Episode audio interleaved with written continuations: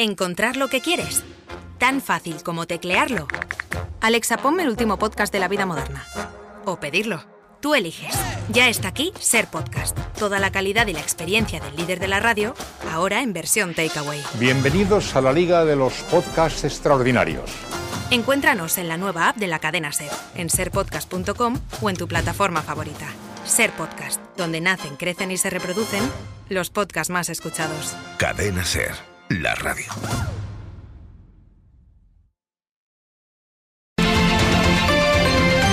Hoy por hoy Lugo. Juan Carlos Rodríguez.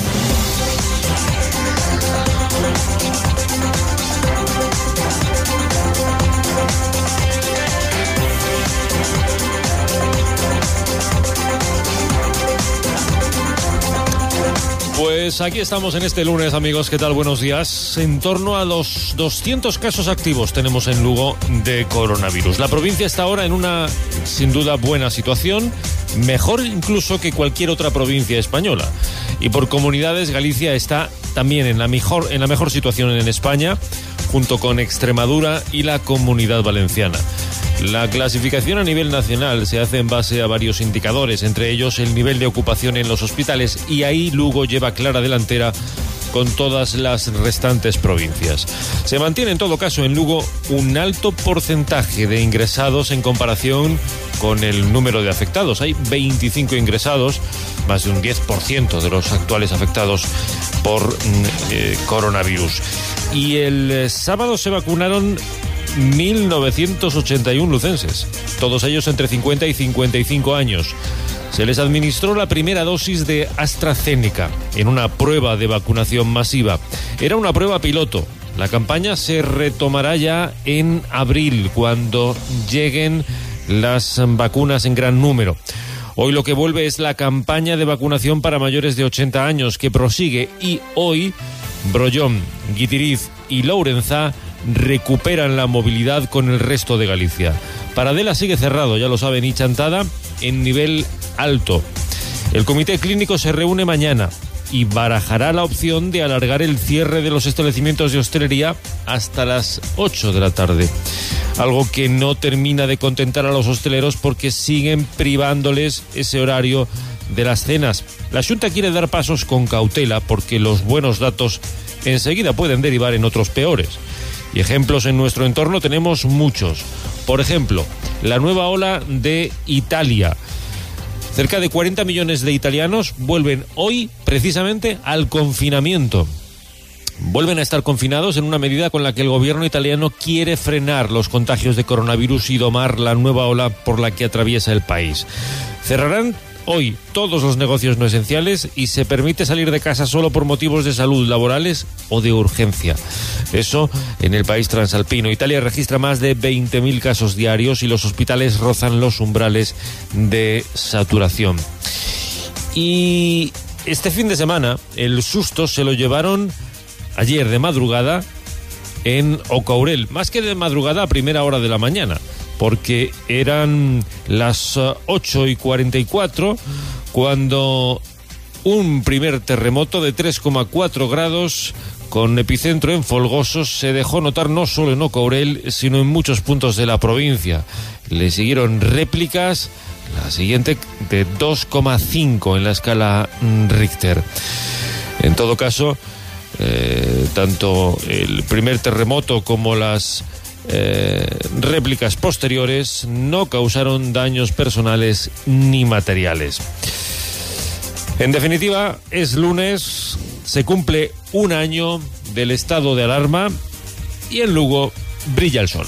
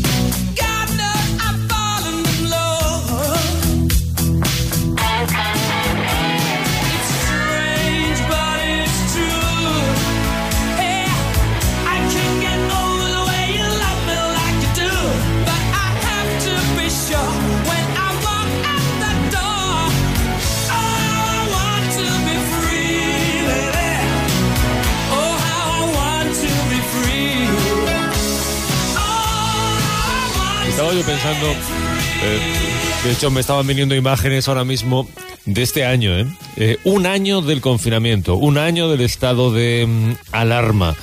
Eh, Lolo Bello, buenos días. Buenos días. ¿Recuerdas Eh, cuando nos dijeron 15 días, un estado de alarma de 15 días, eh, 15 días confinados y revertiremos la situación, doblegaremos la curva, aprendimos aquello de doblegar la curva? Eso mm, fue 15 días, dos semanas. Mira, hicieron, hicieron este fin de semana un trabajo de recuerdo y, y de echar una vista atrás en el carrusel deportivo y hablaban de algunos partidos en, el, en los que valoraban que, bueno, que el retraso era de 15 días apenas, que luego ya se retomaría la actividad.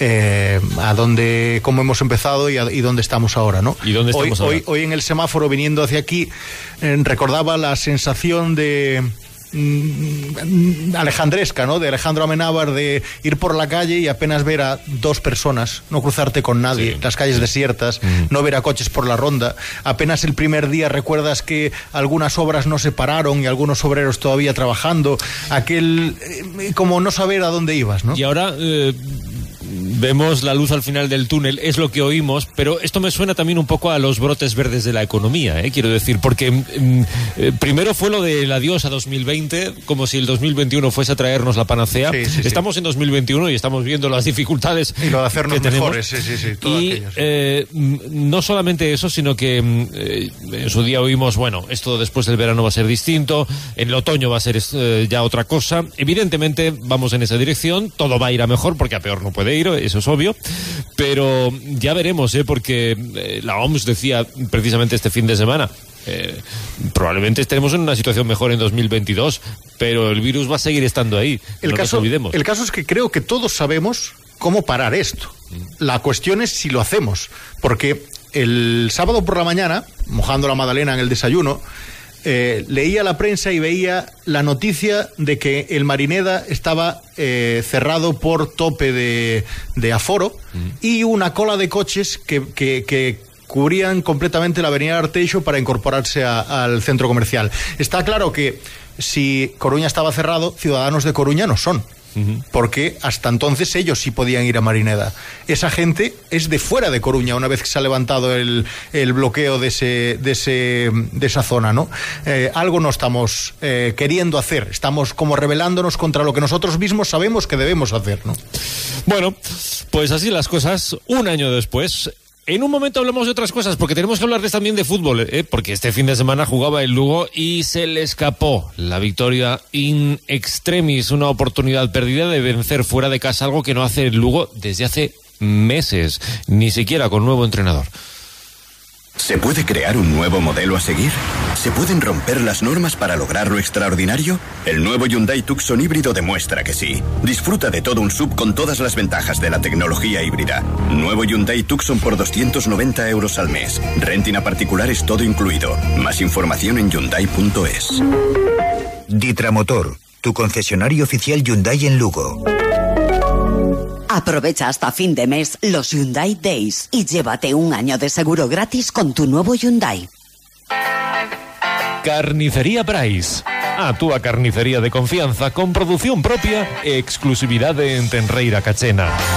Cocho, polo, hamburguesas, albóndigas, pincho moruno, zorza Escolle calidade e ven a Carnicería Brais. Preparamos lotes regalo cos produtos gourmet que ti elixas. Temos todo tipo de produtos la chinata. Tamén servimos a hostalería, colexios e a domicilio. Fainos xa o teu pedido a domicilio no 982 87 21 80 ou na web carniceriagourmetbrais.es Non o dubides, Carnicería Brais, con producción propia e exclusividade en Tenreira Cachena, en Montero Ríos 40.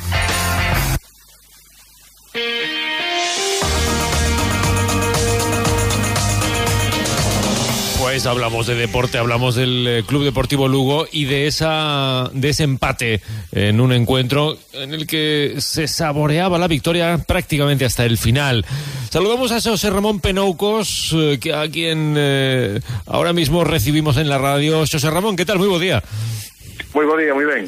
¿Qué tal? Bueno, ¿cómo viches ese encuentro, José Ramón? Bueno, pues home, con unha sensación bastante agridoce, non? Porque, por un lado, foi dos mellores partidos, e non o mellor do Clube Deportivo Lugo na, na presente tempada, ante un grandísimo ante un grandísimo equipo como é o Girona, además con moi bon adestrador, primeira tem, primeiro tempo espectacular, espectacular por parte dos, dos nosos dos vermelhos, no segundo tempo era de prever tamén que un conxunto grande pois que aprete, aprete un pouquiño, pero tampouco foi demasiado, de feito non tiña ninguna ocasión e cando eu creo que xa todos estábamos celebrando a primeira victoria despois de, de bastante tempo, non habían enxerado ninguna ocasión pois chegou esa xugada desafortunada con eles con 10 e, e que nos costaba o empate, non? Entonces eh, contento polo xogo, moi contento polo xogo, pero pero moi cabreado polo polo desenlace final, non? Porque se quedaron dous puntos no camiño que estaban no, no peto do, do cadro ali vermello. En calquera caso, ese xogo pode aventurar algo bo de cara aos vindeiros encontros con este novo adestrador? Sí, sí, por suposto. Por suposto, porque vironse cousas, empezaron a ver cousas que, que hasta o momento eh, non sabían, non, sabían, non habíamos tido a oportunidade de, de comprobar, non? Eh, esa salida de balón que, que tanto promulga Luis César, os equipos de Luis César, e que se falaba dos, dos centrales sacando balón, pois pues, o equipo eh, arriscou, o equipo moveu o balón, o equipo xogou ao fútbol, o equipo fixo xogo combinativo, e o equipo empezou a funcionar. Eh, a, a presión moi ordenada, roubando balóns, eh, e sobre todo dando a sensación sensación de, de, de querer o balón, de querer xugar, de, de, de querer ter protagonismo, que era un pouco o que, o que se achacaba non? Na última, a última etapa de, de, de outros adestradores do, do Clube Deportivo Lugo, non? que o equipo non quería o balón, que o equipo se limitaba a defender, que sí, que se defendía con máis ou menos orden, pero, pero que non se facía eh, facíase moi pouco máis que, que defender, non? entonces neste caso viuse un, eh, un Club Deportivo Lugo ao fin e ao cabo que propoñía, que, que quería, que quería que quería perexa, que quería ter balón e quería ter protagonismo. E iso creo que é un pouco o que estaba reclamando a maioría da sección do Fecha, non? Uh -huh. Bueno, eh, o certo é que eh, costa costalle de momento ao Clube Deportivo Lugo nesta tempada sacar eh, puntos fora mm, fora da casa eh, e en todo caso, claro, eh, moitos afeccionados eh, Dicían estes días, eh, xusto cando se producía o cambio de, de adestrador, si estaremos eh, xogando moito colume, eh, si claro. non somos capaces tempada tras tempada de chegar ao final sen, sen agobios, sen sufrir. Tamén teremos que sufrir, ti crees, neste final de tempada? Home, eu agardo que non, eu agardo que non, e agardo que non por, esencialmente polas sensacións de equipo e pola, pola posición que ocupamos agora mesmo, non? Uh -huh. Agardo que non porque si, si o equipo solventa con resultados esperados os próximos compromisos ante, ante rivais, dito así, da súa liga, pois eh, daríanos a oportunidade de ter xa un colchón de puntos que se si non sería definitivo, sí que casi casi nos, nos aseguraría, aseguraría permanencia, non? Eh, si o equipo foi capaz de facer o que fixo este fin de semana diante do, do Xirona pois eu supoñome que, que terá o que facer co Sabadell, terá o que facer co Logroñés, terá o que facer con equipos que non vou dicir que sean inferiores a nós porque tampouco somos eh, nin o Barça, nin o Madrid, nin a selección española, ¿no? pero pero en principio equipo que sí que, que estamos un pouco por riba deles, que temos unha tranquilidade en forma de puntos eh, agora mesmo que non deberíamos de perder, e eh, polo tanto son partidos que deberíamos de, de sacar adiante que nos deberían de dar ese, ese colchón, sobre todo se si o equipo mantén a personalidade que, que amosou neste neste partido en terras catalanas, non? Eu creo que ese, ese é o camiño e, e Luis César mostrouno e basta ver que, que os xogadores están están convencidos delo, non? Mm. Bueno, pois pues quedámonos entón con eso como fundamental, coa boa imaxe que deu o, o equipo eh, agardando que eso se repita en vindeiros encontros, non? Sí, sí, sí, sí, eu creo Perfecto. que é que hai que quedarse, non? Perfecto. Pois Xosé Ramón Penoucos, moitísimas grazas por facer esta valoración do que foi ese encontro hoxe aquí no programa. Grazas. A vos, a vos apertas.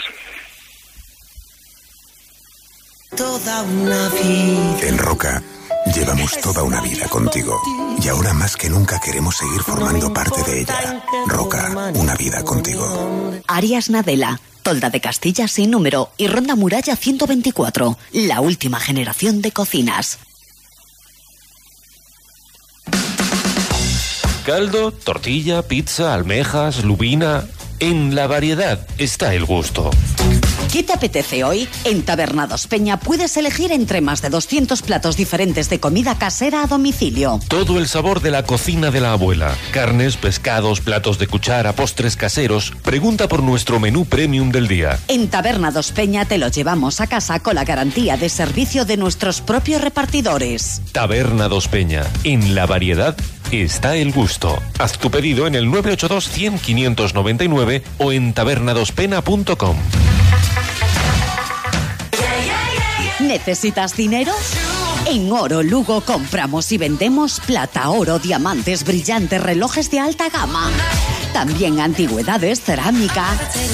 Oro Lugo, joyero tasador colegiado. Te ofrecemos la mejor tasación. Vende esas joyas, relojes y objetos de valor a los que no les estás sacando partido.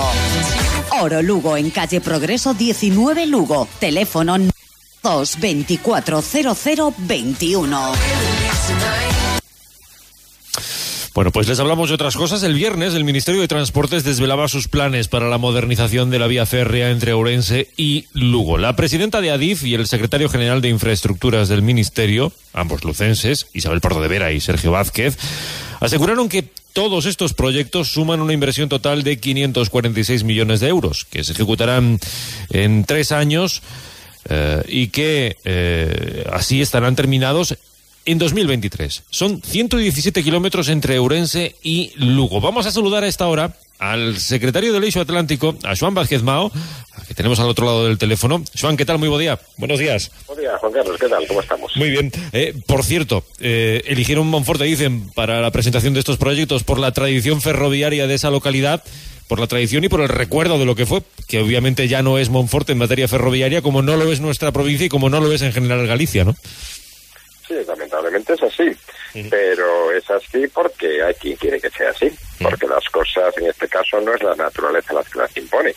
Entonces, aquí esto es fruto de dos cuestiones. Primero, de la dejadez de quienes han gobernado durante muchos años, algunos de ellos de Lugo y algunos de ellos gallegos, que no han hecho nada por evitarlo más que propaganda, y también por la de quienes en el pasado no han sabido reivindicar ni hacer valer los derechos de los que representan.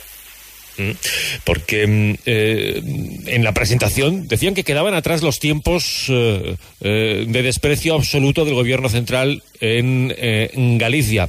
¿Ha cambiado algo en estos dos últimos años? Mira, vamos a ver. Mm, aquí hay que separar dos partes.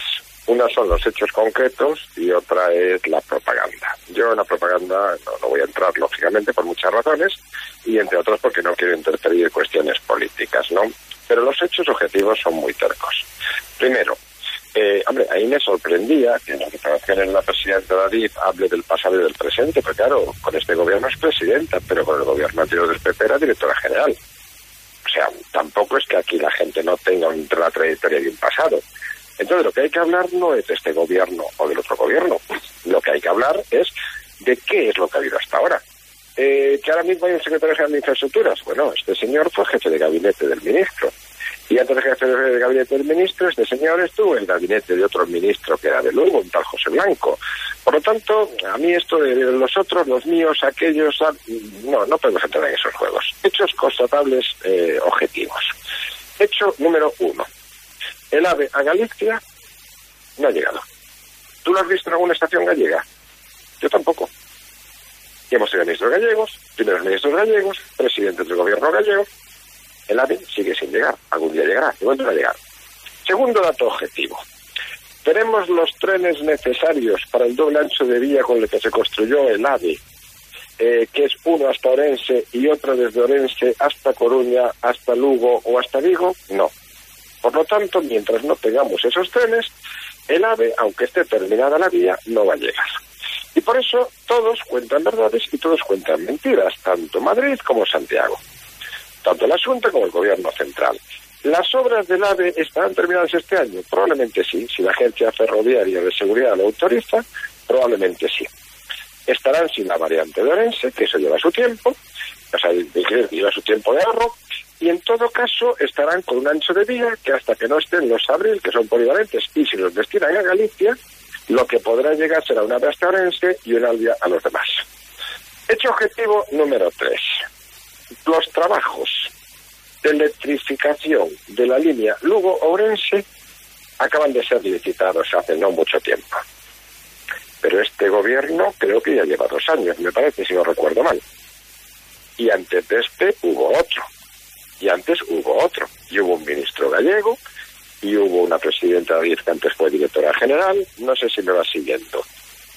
Solo recientemente se acaban de electrificar. Y eso significa unos plazos. Y esos plazos significan que el AVE llegará hasta Lugo sin que la gente tenga que bajarse en Orense, ciertamente, pero no llegará en los mismos tiempos competitivos que va a llegar a otro sitio. Hecho número cuatro. No, perdón, disculpa, que ibas a decir algo. No, no, adelante, adelante. Sí, hecho número cuatro. Las variantes, antes, y ahí está la maldita hemeroteca, eran importantísimas. Ahora ya no lo son tanto porque, claro, solo van a hacer una hora de 20 minutos. Sí, venga, pero es que mire usted, una hora de 20 minutos en una hora es un 40%, si no recuerdo mal. Claro, porque aquí se han anunciado precisamente los trabajos de electrificación de ese tramo, pero hacen falta variantes. Hay tres variantes proyectadas desde hace más de 20 años en, en este recorrido, pero de eso no se ha hablado nada. Exactamente. Sí, ahora se dice que bueno, que sí, que vale, que bueno, tampoco son tan importantes. Hombre, sí, son 20 minutos, pero claro, es que una de ellas que solo son 10. Sí, claro, pues que mire usted, también pueden decir aquello de que no. Si a Lugo, aunque el tren tarde dos horas en llegar, da igual porque va a ser más competitivo, porque como no tienen otra alternativa. Pero claro, es que ese no es el razonamiento. Es que el razonamiento es que el tren no es solamente la conexión Lugo-Orense, Orense-Lugo, no es solamente para el AVE. También es como una lanzadera diaria y cotidiana para la gente que va a trabajar a Orense, que va a estudiar a Orense, que va a trabajar a Lugo, que va al hospital a Lugo, ¿verdad? Que vertebra la, la, la provincia. Bien, no es lo mismo, evidentemente, que ese viaje dure 40 o 50 minutos a que dure hora y 20, hora y 10. Es muy diferente. La diferencia se dio, por ejemplo, cuando se inauguró la variante de la Pora de Senseao, la importancia que ha tenido. Entonces, claro, el otro argumento es que se, se va a tardar tanto en ejecutar. Hombre, mire usted, con ese argumento en Galicia no hay obras, porque en Galicia ya sabemos todos el tiempo que se tarda en ejecutar. Porque no contamos que el problema es que para que se ejecuten rápidamente las variantes, lo único que hay que hacer es meter dinero. El dinero que sí están metiendo en el Mediterráneo, de donde es la demarcación electoral, tanto del ministro como del secretario de Estado de Obras Públicas, porque las cosas tienen nombres y apellidos. El señor Saura es de Murcia, fue secretario general del Partido Socialista de Murcia. Y el señor Ábalos es diputado por Alicante. ¿Por qué no se cuenta que en Adif hay un gabinete donde se están haciendo proyectos para el corredor del Mediterráneo que ya se están presentando a financiación europea, mientras que en Galicia del corredor, ese que sube por Monforte y de Monforte va hacia Barco, no se dice nada. ¿Por qué se dice, por ejemplo, que sí, que la línea Lugo-Coruña es muy importante, pero que las cosas una hora serán después? ¿Por qué en otros sitios se están haciendo en paralelo y aquí cuando acabemos con una ya hablaremos de la otra? ¿Me explico? Esos son los hechos objetivos. Yo no entro en valoraciones políticas, no entro en si gobiernan unos o si gobiernan otros. No entro como Atlántico, me refiero. No puedo ni debo. Pero sí hay hechos objetivos. Y los hechos objetivos es que son disculpas. Pasa como el otro día, que en la reunión del ministro Confeijo, que los dos habían encantados de haberse conocido, y una de las grandes aportaciones que hacen es, para demostrar su compromiso con el corredor del Atlántico, vamos a nombrar un comisionado.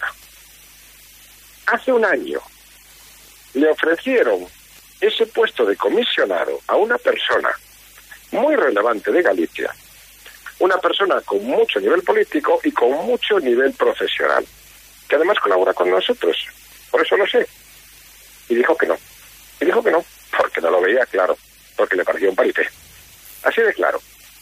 Y ahora vienen ofreciendo eso como una gran más-valía, eh, pero como una gran eh, plusvalía, cuando es un tema que hace un año que ofrecieron la persona no lo aceptó y desde entonces no lo han vuelto a mover. Nos tomamos los temas en serio porque estamos hablando del desarrollo. ¿Qué está pasando, por ejemplo, Juan Carlos, con el puerto seco de Monforte que depende de la Junta? ¿Cuántas promesas han hecho? ¿Qué se ha invertido? Sigue parado. Y hay un consejero que es de Monforte, que además es el que tiene competencias en la materia, ¿no? Vamos, no sé si me explico con claridad. Con claridad diáfana, el puerto seco de Monforte sigue siendo uno de esos asuntos que quedan ahí, en el cajón de quién sabe quién. Eh, por cierto, eh, estamos hablando de lo que se anunciaba por parte de Adif el pasado viernes para ese eh, tramo entre Ourense y Lugo y estamos hablando con el secretario del Eixo Atlántico, que por cierto, una entidad que ya ha anunciado que va a cambiar su estrategia en esta era post-COVID eh, con una apuesta clara y decidida por las ciudades. Eh, un anuncio que hacía además precisamente en esta, en esta ciudad hace unas fechas. ¿Qué es lo que va a cambiar a partir de ahora en la estrategia conjunta de la euroregión? Pues mira, va a cambiar que a partir de ahora, a partir de la salida del COVID, eh, nada va a ser igual. Esto va a ser un poco, salvando las distancias, como una salida de la Segunda Guerra Mundial, ¿no? Pero el hecho de que nada sea igual no quiere decir que vaya a ser negativo si estamos preparados. Y las ciudades que han sido la punta de lanza en la lucha contra el COVID, pero también han sido las infraestructuras, por cierto, porque decía la presidenta David que hasta que ella llegó, no dice en la primera fase o en la segunda, que área era la de Lugorense. Bueno, pues perdona, eso es mentira. Lara Méndez lleva seis años, porque la he acompañado a Madrid hablando del tema lugorense, como tú y yo sabemos. Eh, Tomé lleva seis años hablando de este tema. Antes un señor que se llama Orozco, se llama Orozco, y un señor que se llama Besteiro ya estaban hablando de ese tema. Joaquín García Díez lleva años defendiendo, desde que fue alcalde, pues como diputado, este tema. Y nosotros tenemos el informe entregado, por cierto, otra persona de Lugo que lleva años, eh, eh, el presidente de la Federación de Asociaciones de Vecinos, Jesús, Jesús que también, de Salvador Tren, lleva por lo tanto, en principio sí que hay gente que lleva tiempo hablando de esto, pero toda esta gente es del ámbito local. Bien, las ciudades punta de lanza tienen que redefinir su estrategia en base a cuatro ejes. Y todo el futuro va a pasar por esos cuatro ejes. Primero es la economía. La economía tiene que cambiar. No podemos seguir haciendo una economía subsidiada, no podemos seguir haciendo una economía low cost, no podemos construir una economía sobre contratos basura, sobre sueldos miseria, no. Tenemos que apostar por la excelencia porque es lo que nos distingue del sudeste asiático. Tenemos que apostar por el interior, tenemos que apostar por la agricultura biológica, tenemos que apostar por los excelentes vinos. Tú ya ves, Ribera Sacra, por ejemplo, por no hablar de Valdeorras, ahora mismo, por ejemplo, con Parker o con Penín, ¿cuántos puntos están teniendo algunos de nuestros vinos? Algunos de los Hoy en día, cualquiera puede hacer un podcast pero no cualquier podcast. Elemental, querido Watson. Ya está aquí Ser Podcast. Toda la calidad y la experiencia del líder de la radio, ahora en versión takeaway. Bienvenidos a la Liga de los Podcasts Extraordinarios. Encuéntranos en la nueva app de la cadena Ser, en serpodcast.com o en tu plataforma favorita. Ser Podcast, donde nacen, crecen y se reproducen los podcasts más escuchados. Cadena Ser, la radio.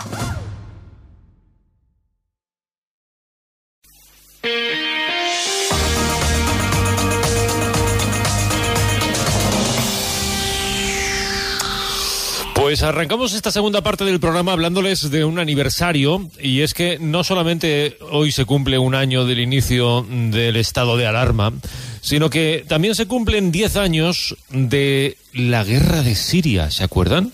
Entonces se hablaba profusamente de aquello. Diez años después la guerra sigue estando ahí y mm, tenemos otras eh, preocupaciones que hacen que haya pasado a un segundo plano en la información. Eh, en aquel momento, en Muras, el alcalde era Isaam al-Nam, el médico eh, sirio que ocupaba la alcaldía en aquellos momentos. Precisamente hoy vamos a saludarle, alejado ya de la política. Isaam al-Nam, ¿qué tal? Muy buenos días. Muy buenos días, ¿qué tal estáis? Muy bien. Un, Eh, un abrazo para todos los recenses y para los morenses, por supuesto. Claro, un abrazo de vuelta, alcalde. Por cierto, eh, en aquel momento hablábamos de, de lo que se estaba desatando en su país. Diez años después, ¿imaginaba usted estar en esta situación en la que estamos ahora?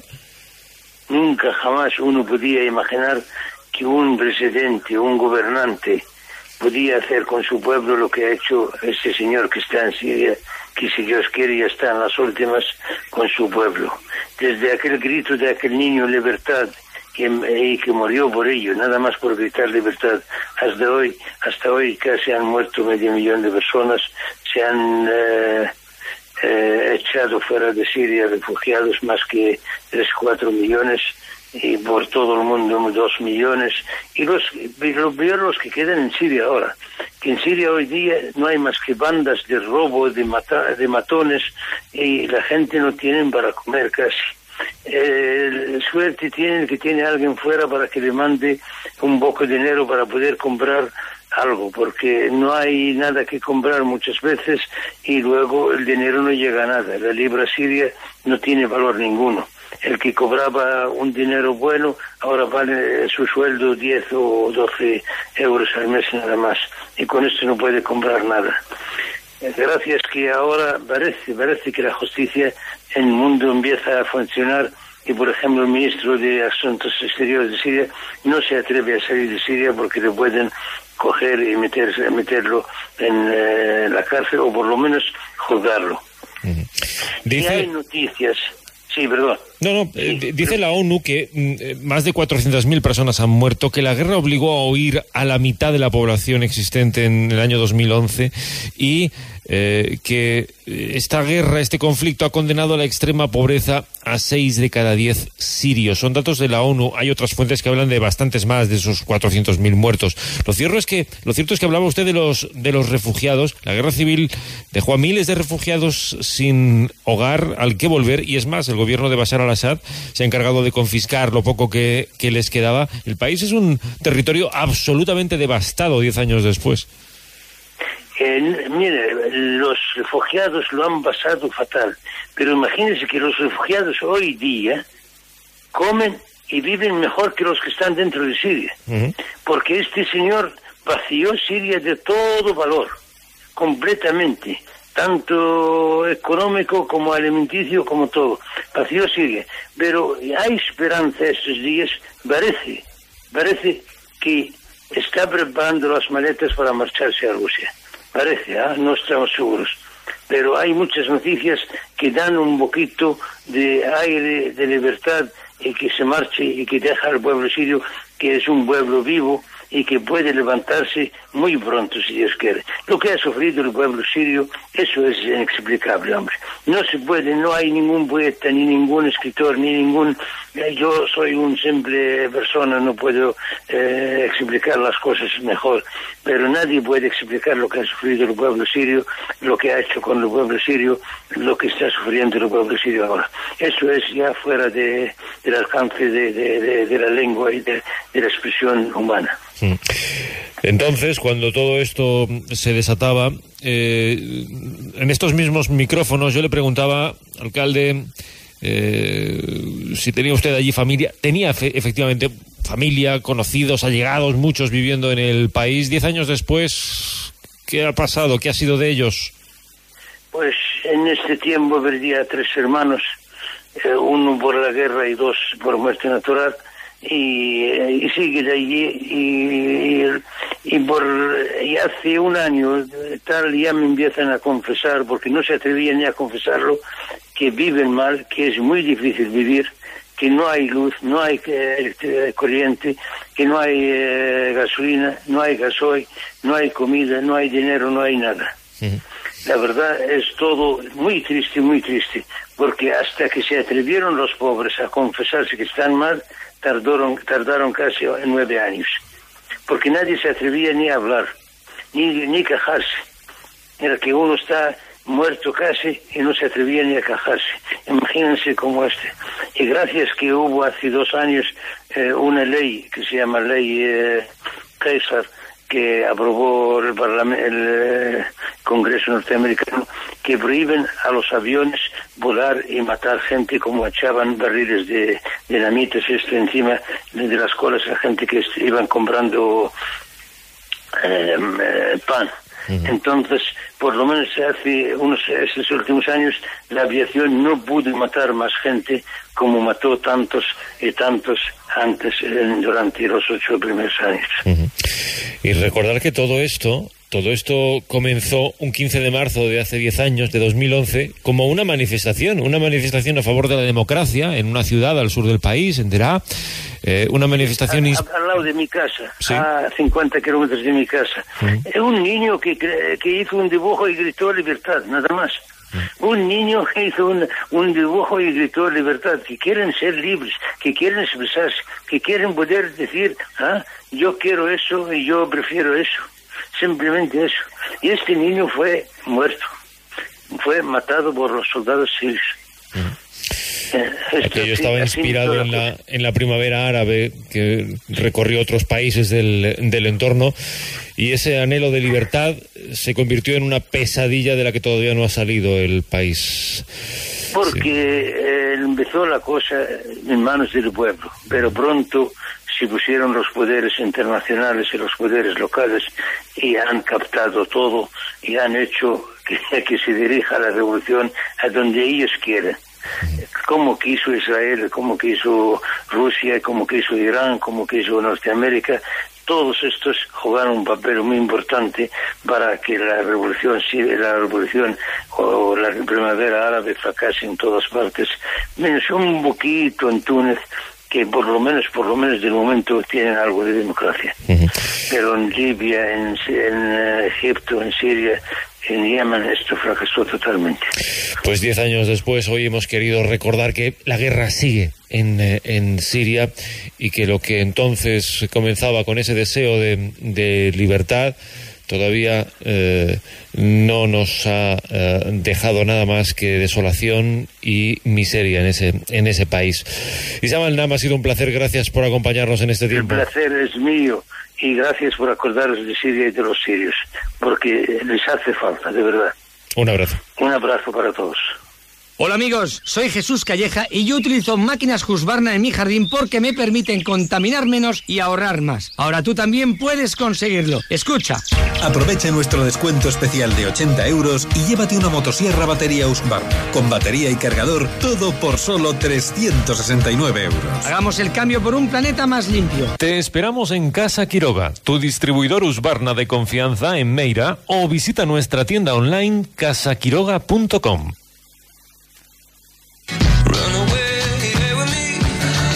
Apertura novo centro de día Azúmara.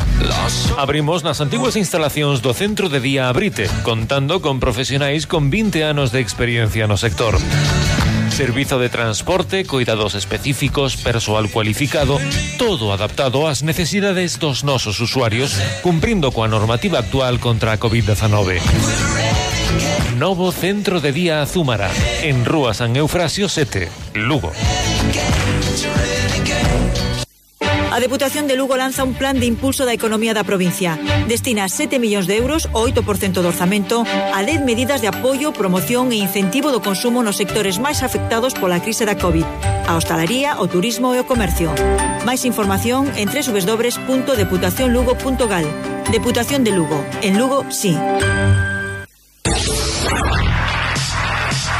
Liquidación de stock en kilómetro cero de Honda. Solo este mes ahórrate la subida de impuestos y benefíciate de nuestros descuentos adicionales. Superprecios únicos en Honda CRV y Jazz. Unidades limitadas. Descubre la tecnología híbrida más avanzada de Honda. También ofertas especiales en Honda Civic y HRV. Honda Ditran Automoción, Carretera Nacional 640, kilómetro 89, a Campiña, Lugo.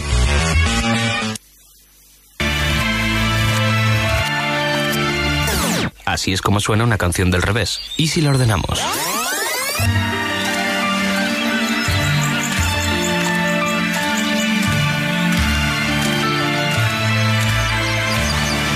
Esto es lo que pasa con tu jardín. En Nuevos Jardines nos encargamos de ordenar y diseñar tu jardín para que sea lo que siempre has imaginado. Vivero, cascadas, estanques, paisajismo.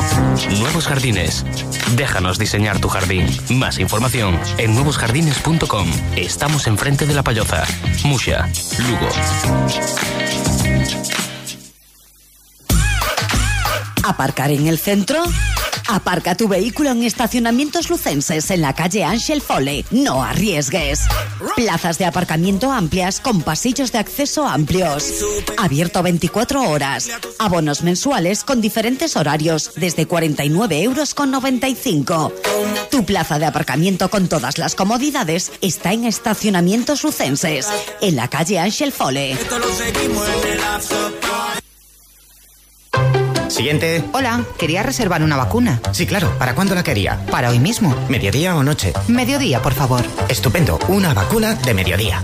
¿Y la tiene de autor? Sí, se la pondremos en salón o en terraza. ¿A domicilio puede ser? Claro. ¿Y se la enviaremos al punto o muy hecha? Mm, al punto, por favor. Perfecto. Enseguida se la llevamos. En la urbana tenemos la vacuna. La mejor carne vacuna 100% raza gallega. Visita www.laurbanaburgerbar.com y realiza tu pedido o reserva en el local. Nuestra auténtica carne vacuna se administra solo o en compañía. Y tantas veces como quieras. La vacuna está de moda. Y está en la urbana.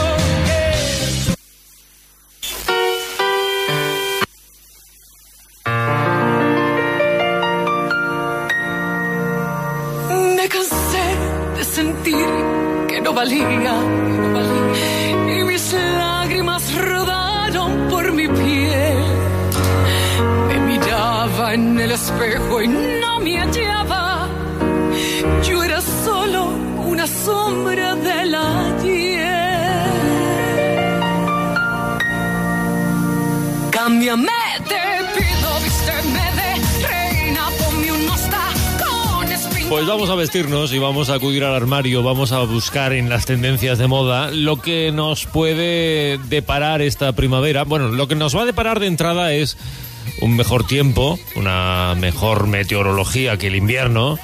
Y de momento hoy en la capital a estas horas tenemos eh, luz y sol. Temperaturas frías las nocturnas, pero eh, ya durante el día esto nos recuerda que vamos hacia, hacia el buen tiempo.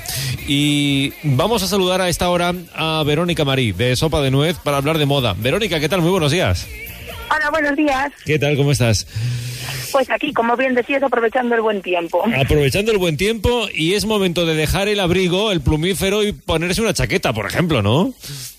Sí, y en este caso vamos a hablar, bueno, sabemos que cada vez que llega el verano mmm, vuelven otra vez las cazadoras vaqueras, las cazadoras eh, en plan de tipo denim. Sí. ¿Y qué pasa? Que también vuelven lo que serían las americanas. Es un, un, un básico por excelencia estas temporadas. Las americanas que nunca pasan de moda porque una americana es una prenda comodín desde, desde hace muchísimo tiempo, ¿eh? Sí, lo que decimos es un artículo súper sencillo, es muy cómodo y versátil. Y, y bueno, y lo de siempre, el de mercado cada vez nos ofrecen más y más opciones para que podamos hacer muchísimas combinaciones y que nunca quede descuadrado. Oye, ¿es verdad que las que se llevan ahora son de nuevo oversize, en una talla muy grande, muy amplia? Lo que, bueno, la tendencia que se está diciendo ahora es que, la, por ejemplo, las chicas que recuperen esas americanas de sus padres, eh, que eran más grandes, pero si queremos saber bien cuál es la tendencia, solo tenemos que acordarnos de Will Smith, el príncipe de Bel Air, eh, que en esta serie llevaba muchas veces estas, estas chaquetas de super anchas con muchísimas sombreras y que eso, le quedaban oversize total. O sea que nos vamos a volver a poner hombreras, ¿eh? Sí, los 80 vuelven en toda regla. Ya, ya, ya, ya, ya. Bueno, eh, ¿desde cuándo tenemos americana? ¿Desde cuándo esta prenda está en nuestros armarios? Bueno, pues hay que decir que ya es muy posterior, pero eh, proviene de una prenda que era un leviatán, que era una chaqueta bastante más larga. ¿Qué pasó? Que a finales del siglo XIX y amoldándose un poco a las tendencias, de, sobre todo en la caza y en la agricultura, eh, se acortó esta chaqueta y fue la que se empezó a usar en, el, en lo que sería el campo y, y la caza. Y después tenemos que ver eh, que simplemente añadiéndole un pliegue más en la espalda, decidieron llevarlo al mundo deportivo y claro, nos viene a la cabeza la mítica chaqueta de marinero. Y es verdad que así comenzó a tener más auge esta, esta cazadora. Claro, precisamente mmm, cuando la reina Victoria vio a los marineros con esa vestimenta, eh, decidió incluso incorporarla a su propio vestuario, ¿no? Sí, claro, ella uniformó a toda su marina igual y a ella también, porque vio que era una prenda eh, que, que, lo que decíamos era muy elegante y era a la vez cómoda. Entonces esto era genial para las filas. Uh -huh, claro. Eh, al principio, lógicamente, hablamos de una prenda exclusivamente masculina, ¿no? Pues sí, la verdad que tardamos un poquito en introducirla en el vestuario femenino y eh, en esta ocasión hay que decir que no causó eh, controversia como suele ocurrir pues como ha pasado con otras prendas como el pantalón. Y tenemos que agradecérselo a, a la actriz Sara Bernard que en 1870, bueno, era una actriz en el teatro y en una de sus funciones ahora se salió con el traje de chaqueta. ¿Qué pasó? El pantalón fue muy, muy, muy mal visto, pero en cambio la chaqueta, pues se vio muy bien. Y, y Sí. claro, y después ya aprovecharon el tirón y empezaron a comercializarla. Claro, el pantalón eh, era algo absolutamente relegado a la masculinidad y se vio muy mal que una mujer osase ponerse unos pantalones, ¿no? Pero la chaqueta, digamos que transigieron, dijeron, bueno, no está mal, ¿no? Sí, aparte después tenemos que tener en cuenta otros factores, como, como fue la llegada de Coco Chanel, que revolucionó eh, en varios aspectos de lo que sería el, el armario femenino. Una de ellas fue la incorporación de la chaqueta, pero también eh, tenemos que darnos cuenta que después, eh, durante la depresión, después de ella, más mujeres empezaron a trabajar y necesitaban bueno, a trabajar fuera de casa. Sí. Y necesitaban eh, una prenda cómoda. Y entonces eh, se empezó a tirar mucho de, de, esta, de esta americana. Y después, bueno, como siempre, el cine y Hollywood, que hicieron que esto fuera eh, más visto eh, por el resto de las personas y que llegara a más partes del mundo y que actualmente llega a los días que, que lo tenemos ahora, que, como bien decíamos, es una prenda básica en esta temporada. Claro, y los diseñadores de hoy en día siguen acudiendo a las americanas en todas las pasarelas, ¿no? Sí, es por ejemplo el caso de, de Armani o Isa Logan, que vemos que siempre, aunque cada, cada año hay unas tendencias diferentes, a lo mejor en vestidos o en faldas, sí que es verdad que todos ellos conservan lo que serían unas chaquetas, por así decirlo, un estilo de chaqueta propio que de cada marca y que ya lo identificaríamos con ellas, pero siempre la chaqueta. Perfecto. Bueno, pues hoy nos hemos acercado a las americanas y mm, hemos eh, por un instante ya imaginado ese look de los años 80 o como tú decías, eh, hemos traído a nuestra mente la imagen de Will Smith en El Príncipe de Bel Air y esa es la chaqueta de moda. Bueno, pues Verónica, muchas gracias como siempre. Hasta la próxima semana. A vosotros. Un beso, chao. Casa Ideal. Compra, venta, proyectos, reformas y alquiler de inmuebles. Buscamos, comparamos y tasamos para conseguir los mejores préstamos. Nos convertimos en tus socios para asesorarte en tu inversión más importante. Somos una empresa innovadora con 20 años de experiencia. Contacta con nosotros. Casa Ideal 982 81 77 77 al fondo de la Plaza Mayor o en nuestra web Si buscas transparencia y tranquilidad, esta es tu inmobiliaria. Casa Ideal.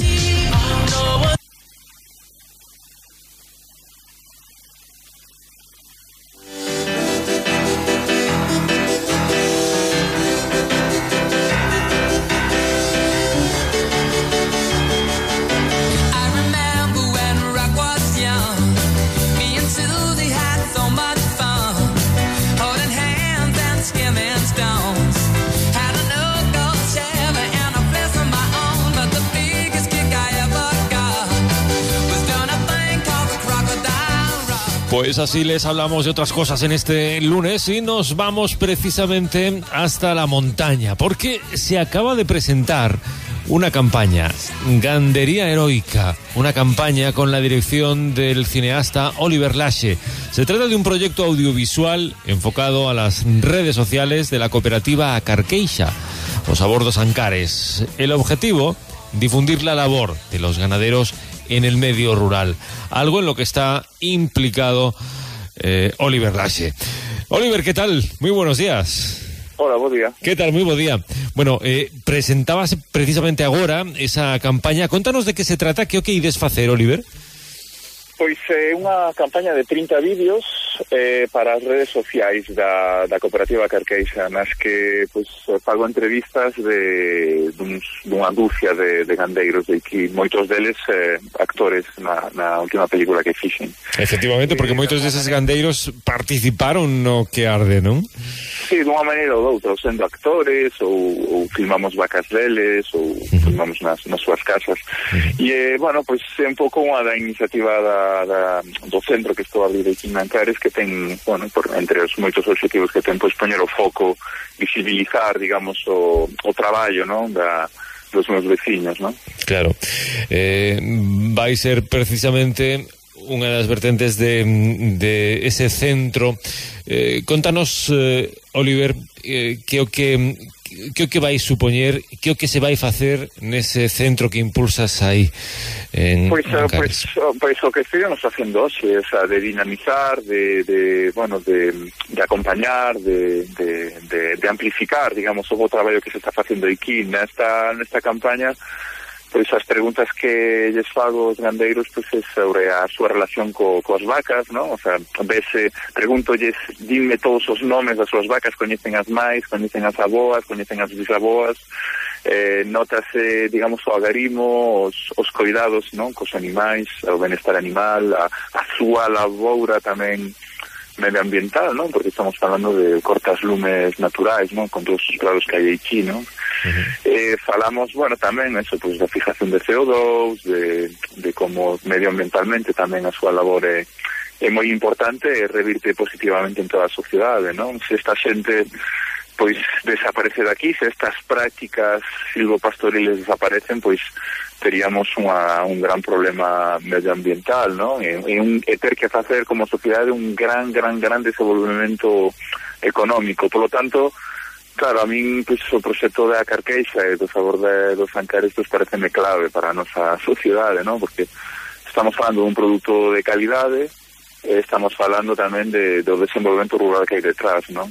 Mm. da vertebración rural que hai detrás. Mm. Estamos falando precisamente do mantemento dunha, dunha cultura eh, toda unha idiosincrasia que ten que ver cunha, cunha zona cun estilo de vida que temos que preservar, non?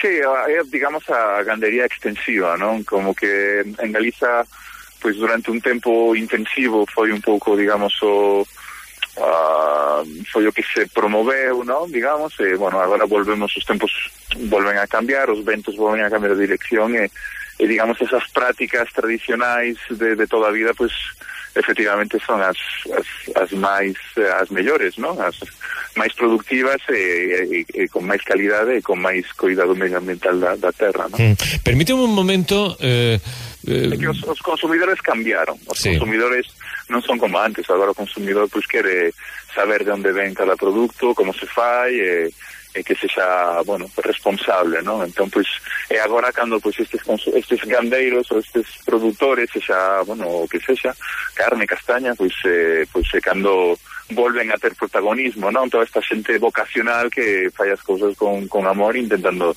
facelo da mellor maneira posible, non? Claro. Permíteme un momento, Oliver, que temos tamén ao teléfono a José Antonio Díaz, que é o presidente da cooperativa Garqueixa, a quen imos saudar tamén. José Antonio, que tal? Moi bo día. Hola, buenos días. Aquí andamos. hai que ser heroe para ser gandeiro, non? Parece claro. Pues, pues un poco, y en esta zona un poco sí. Sí, sí, sí, sí. Bueno, eh, mm, lle parece todo isto que se está que se presentou hoxe eh, que, que se está a facer?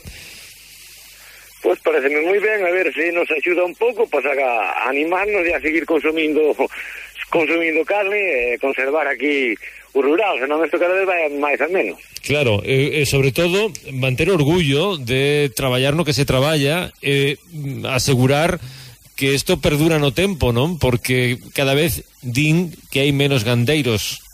Sí, cada vez menos, cada xente, cada vez a xente desanimase máis, porque claro que hai pouca salida para carne, pagan moi pouco, e isto, para producir aquí ten moitos custes, Eh, entonces a ver se así nos animamos a algo e eh, vamos aguantando que estamos a ver si, si hai posibilidades de que se incorpore algún mar de novo, eh? Mm. Precisamente na campaña facemos eh, eh, entrevistas ao gandeiro maior que, bueno, está xa nos case 80 anos, pero tamén o máis novo a David que ten 21 anos, non? Eh, mm. bueno, sí que hai, sí que mostramos tamén a moitos pois mozos locais que pois con ganas moi vocacionais tamén, con gran apego ao territorio, pois con ganas tamén de, de seguir coas explotacións dos pais, e bueno, sí que efectivamente está cousa, bueno, difícil, pero hai, hai relevo, non hai ganas. Creo que temos entre todos unha boa oportunidade de, de revertir esta, bueno, esta, bueno, pequena, bueno, pues sí. este, este decadencia pequena que hai un pouco no rural, non? Claro.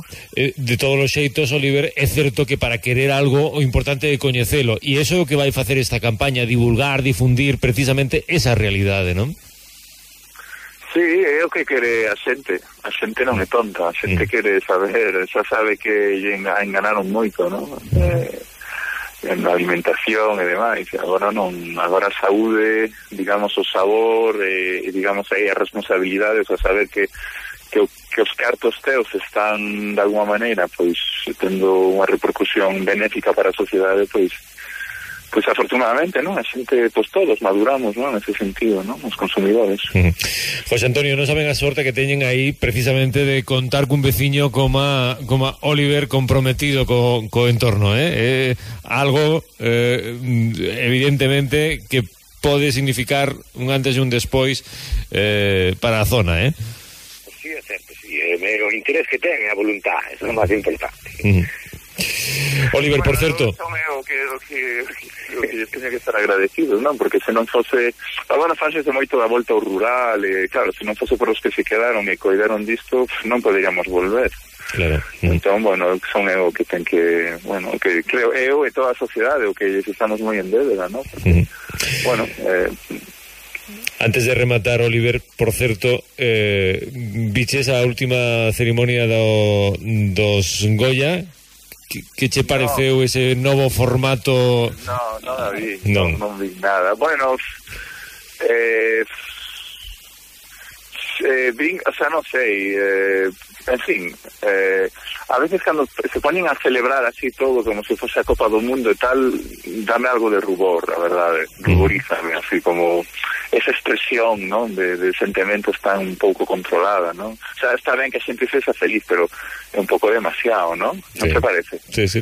Bueno, de feito, de feito fíxate unha Así cousa. como se- Sí, non fíxate. sei, como non é para tanto, ¿no? O Sí. sea, no, está moi ben gañar un Goya, é, é moi importante, pero bueno, non sei, o sea, Mm.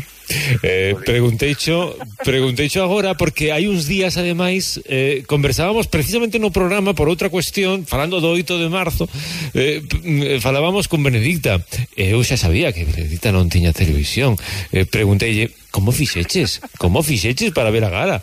E xa nos contestou que había outras cousas máis importantes como atender a finca que eh, preocuparse pola gala. A ver, a gala está moi ben, pero a ver, os días polo momento duran 24 horas. Se duraran 36, 48, pues sí, o mellor teríamos tempo para ver a gala dos Goya, pero bueno, Bueno. hai que priorizar, é que, jolín, é que o mundo é moi bonito, ¿no? Hai que seleccionar moito, ¿no? bueno, pois eh, José Antonio Aquí, Díaz. tele, aquí teño unha tele de plasma, aquí, digamos, hai unha paisaxe e, e José Antonio tamén, diante del, debe de ter unha película aquí, Sí. agora mesmo nos Ancares bastante chula. Tendo esa imaxe, pa- para que buscamos outras, non?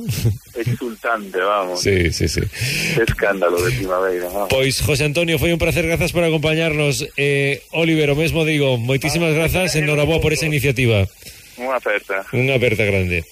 Bueno, pues eh, se presentaba eh, Gandería Heroica, eh, una campaña dirigida por Oliver Lache eh, que pretende precisamente mostrar a través de las redes sociales el trabajo de los cooperativistas de Acarqueixa. Muchos de ellos son personas que precisamente actuaron en esa premiada película O que arde, dirigida por Oliver Lache, y que a la postre otorgó el Goya a la mejor actriz eh, mm, en, en la última edición de los, de los Goya, mejor actriz revelación.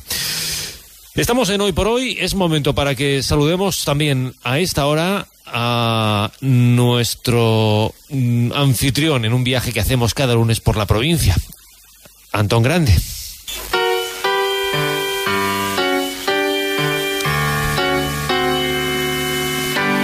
Antón, ¿qué tal? ¿Cómo estás?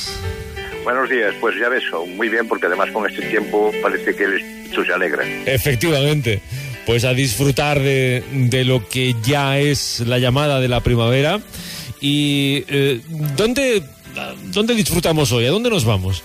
Hombre, pues con este día que está, nada mejor que irnos a Xove, por ejemplo. Pues qué buen lugar. Venga, Xove es nuestro destino. Sitúanos y ponnos en antecedentes, Antón. Pues vamos ya. En Xove no abundan los monumentos, pero la estética del paisaje rocoso y marino, rota por los aguijones humeantes de la Pinalumini, vida del municipio y de la comarca, compensa al viajero. Y aquí fue Tomás Mariño, trépido precursor de la navegación aérea, que es parte de sus cábalas mientras se recreaba en unas tierras que cortan el mar en picado. Xove me recuerda, en cierta medida, a la campiña inglesa o quizás más a la irlandesa, con verdes campos con verdes campos de muchos colores divididos en pequeñas propiedades y trabajados hasta el borde mismo del mar, en donde los acantilados parecen empalmar con el horizonte en línea de continuidad. Tiene Xove dos pequeños ríos, el Guilán y el Rigueira, que confluyen en el lago para encaminarse, unidos a la playa de Paraños, en donde dejan confundir sus aguas con las del mar en un abrazo salino y obligado. Aunque, ciertamente, lo que me agrada es irme al faro de Punta Roncadoira, en los días de mar calmo, y ver cómo las aguas intentan suavizar los de la tierra en un ir y venir repetitivo, constante y monótono, o subirme al Pau da Bella y pasmarme ante el paisaje que se presenta, sentado en el viejo cruceiro que sirve de linde geográfico a los municipios de Xove, Ovaladoro, Cebu y Viveiro. Cuenta Xove en la parroquia de Suancio, con una estupenda iglesia, la de San Salvador, con tres magníficas naves. De las tres entradas de frontis, la central perteneció al edificio anterior con una inscripción datada en 1694. El retablo principal de estilo salomónico es de finales del 17, aunque en la sacristía se conserva otro retablo renacentista, perteneciente al templo anterior, del siglo XVI. Para los que de pequeños fuimos lectores de Julio Verne, Bota Xove, hasta hace muchos años, un encanto especial en su vieja factoría ballenera de Morás. Hoy en desuso, esta factoría era utilizada para almacenar, cortar y preparar las ballenas y cachalotes que eran capturados en alta mar. Mis ojos infantiles recuerdan las visitas a Morás, el fuerte, olor que existía siempre en la factoría y los enormes cetáceos parados ya para siempre en la enorme nave en que eran cuarteados mientras que uno se imaginaba luchas marinas con ballenas blancas y enormes esfuerzos para remolcar tan pesado animal. Hoy la factoría está cerrada, afortunadamente para las ballenas, pero Morás sigue conservando un viejo templo parroquial que conserva dos retablos en su interior. Uno de ellos, el mayor, data de 1744, mientras que el otro, de estilo renacentista, data de 1637. Xove ha sido hasta ahora un lugar privilegiado y esperemos que siga siendo gracias a esta instalación en este municipio de la empresa Lumina Aluminio, algo que ha venido a revolucionar en cierta medida la vida y las costumbres de este municipio y de su comarca, que ha pasado de ser un pequeño pueblo marinero a un dormitorio, pero que permite este pequeño y apacible concejo contar con uno de los niveles de renta más altos de la provincia, algo que está reflejado en el desarrollo urbanístico y cuyo ejemplo más palpable puede ser el centro cívico, moderno complejo que acoge dependencias municipales, culturales y deportivas. El litoral de Xove es, a su vez, un lugar idóneo para la pesca de roca, con abundancia de sargos, lubinas, doradas o pintos, aunque en este caso, permítame que no les dé más pistas, pues ya saben esa máxima que tenemos los pescadores, no queremos competencia. En esto, los pescadores son como los que acuden a las playas y encuentran calas hídricas. Eh, Esto no se comenta, no se comparte con nadie, ¿eh? Es que lo empiezas a compartir y llegas un día en el que no cabes eh, para pescar. Entonces lo mejor es que cada uno busque su guarita para pescar y que vayan descubriendo lugares como, como hacemos los demás, claro. Evidentemente.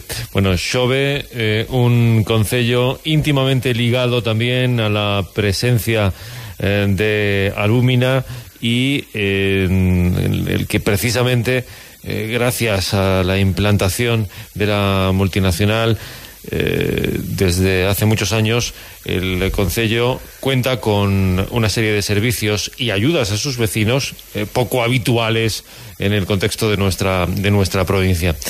Pues Esperemos que siga así en un futuro siempre que Alumina Aluminio siga carburando y funcionando a pesar de los problemas que está teniendo últimamente y que todos conocemos. sin duda. Bueno, pues eh, el próximo lunes seguiremos recorriendo la provincia entonces, Antón. Exactamente, el próximo lunes, como es costumbre en mí, pego un salto y de, la zona marítima nos vamos a la Terra Cha, nos vamos a Rábade.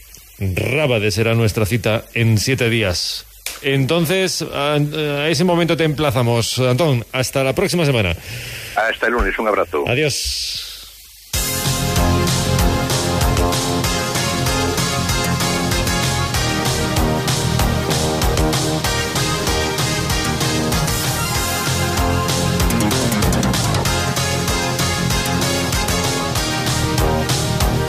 ...15 de marzo 2020. ¡Hala, venga, Estos vamos! señores no sabían la pasta que iban a ganar. Sí, A ver. bueno, cedieron los derechos después, ¿eh? Pero no sé Al- desde cuándo, ¿eh? Igual- Hablando de Madrid. Hola. Sí, ¿qué tal? Soy Alejandro Gato. ¿Qué Estoy tal, aquí. señor Gato? ¿Te vas a presentar a las elecciones de Madrid también? No, voy a leer un tuit que puso Ayuso hace una hora, que es maravilloso. En mayúsculas.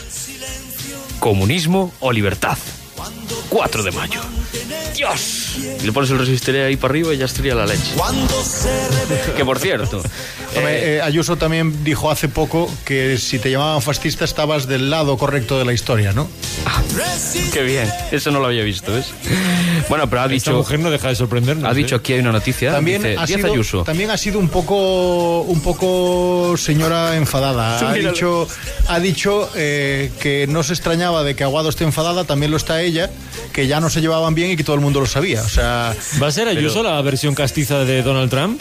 eh, yo creo que se, se va a comer a Donald Trump. Espera, espera. Tengo aquí otra.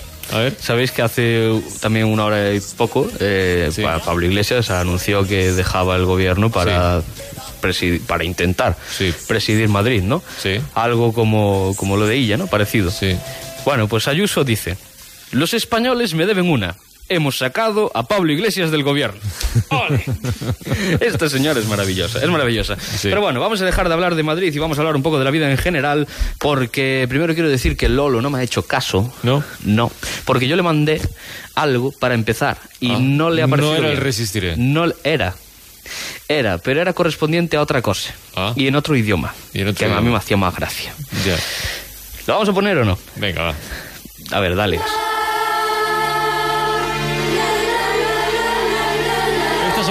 Las hermanas. No, no, no, escucha, escucha.